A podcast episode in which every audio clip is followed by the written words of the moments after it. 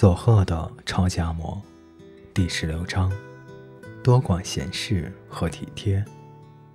夏季全县棒球赛结束后，按照惯例，我们这些三年级的球员要离队，但我们这些整天只顾着打棒球的伙伴，并没有因此而专心念书，准备考高中，还是有事没事的聚在一起，聊些有意没意的蠢话。话题的中心是毕业旅行。再怎么说，这都是初中生活的最后的大事。我们兴致勃勃地谈着想必会好玩的目的地——宫崎。只有九保一个人提不起劲。九保，怎么了？哦，你也说下嘛。宫崎这地方好像不错啊。嗯，怎么了？你这样子好奇怪啊。哦，我不想去毕业旅行。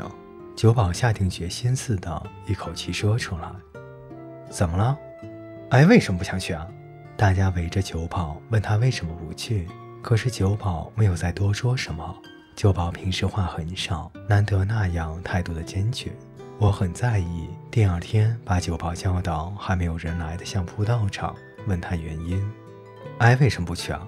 你不是从一年级开始就开始存钱了吗？”哎，难得大家都要去，一起去吧。有什么原因吗？我们是一起努力三年的朋友嘛，有什么问题不能告诉我吗？呃，我妈……啊？九保的声音几乎听不到。我妈住院了，需要钱，我把存的钱都领出来了。这回轮到我沉默不语。每天和九保厮混在一起，却连他母亲生病了都不知道。阿德勇。我妈妈的事，而别对别人说啊！九宝直视我的眼睛，我知道，我坚定地答应不去告诉任何人，即使是再亲近的朋友，谈到家里的难处，还是会觉得丢脸。我们正处在那个阶段，我也一直很穷，很理解九宝的心情。可是我不死心，我希望三年来一起努力的队友，一个不少的都去毕业旅行。于是我召集队友。我不知道详细的情况，但是九保好像没有钱，啊啊！既然这样的话，我们都去打工，帮九保赚旅行费，好不好？嗯，大家一起带九保去旅行。大家都赞成我的提议，我们开始分头去打工。我到附近的酒铺搬货和送货，水木到青菜店帮忙，冈田去有钱人家打扫，井上去送报纸，甚至他还有收集空瓶、回收旧报纸的。大热天里，我们都在拼命地找工作，结果每个人虽然赚的少，但全部加在一起就达到目标的两万元了。我们达到目标都很满意，九保一定会欣喜的落泪的。我们火速找九保出来，拿出装着两万元的信封。这个你拿去，是什么呀？大家打工赚的有两万元，这样我们就可以一起去旅行了。但九保的反应和我们预想的不一样，我不要。九保冷冷的回答让我的期待落空。为什么？大家一起去吗？大家特地为你打工。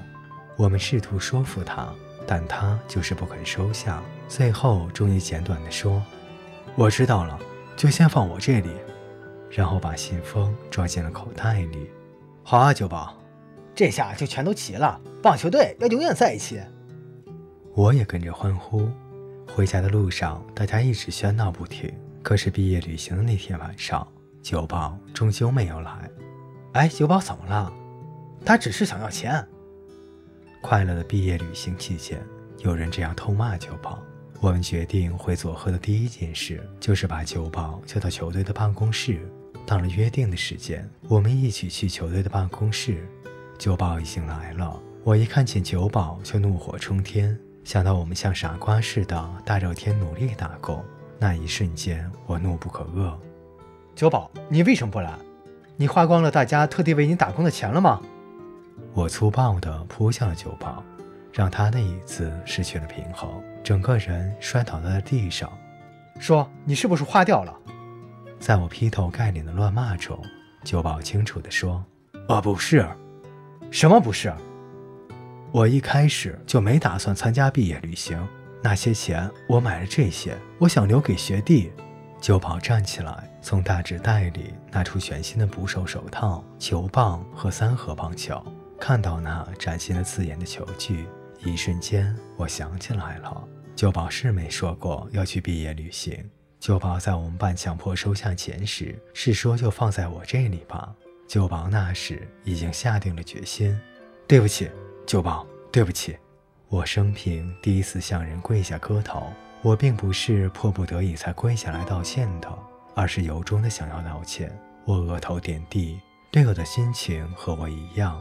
我哭着磕头说：“对不起，对不起。”九宝扶着我的肩膀拉我起来。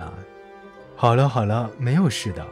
我看着九宝平静的笑容，想起外婆曾经说过的话：“真正的体贴是让人察觉不到的。”我们做了什么呢？九宝也没有请求我们，我们却擅自去打工，强迫他收下钱。他没来旅行，还生他的气。我们根本不体贴九宝，我们只是为了满足自己，把亲切强行施予九宝。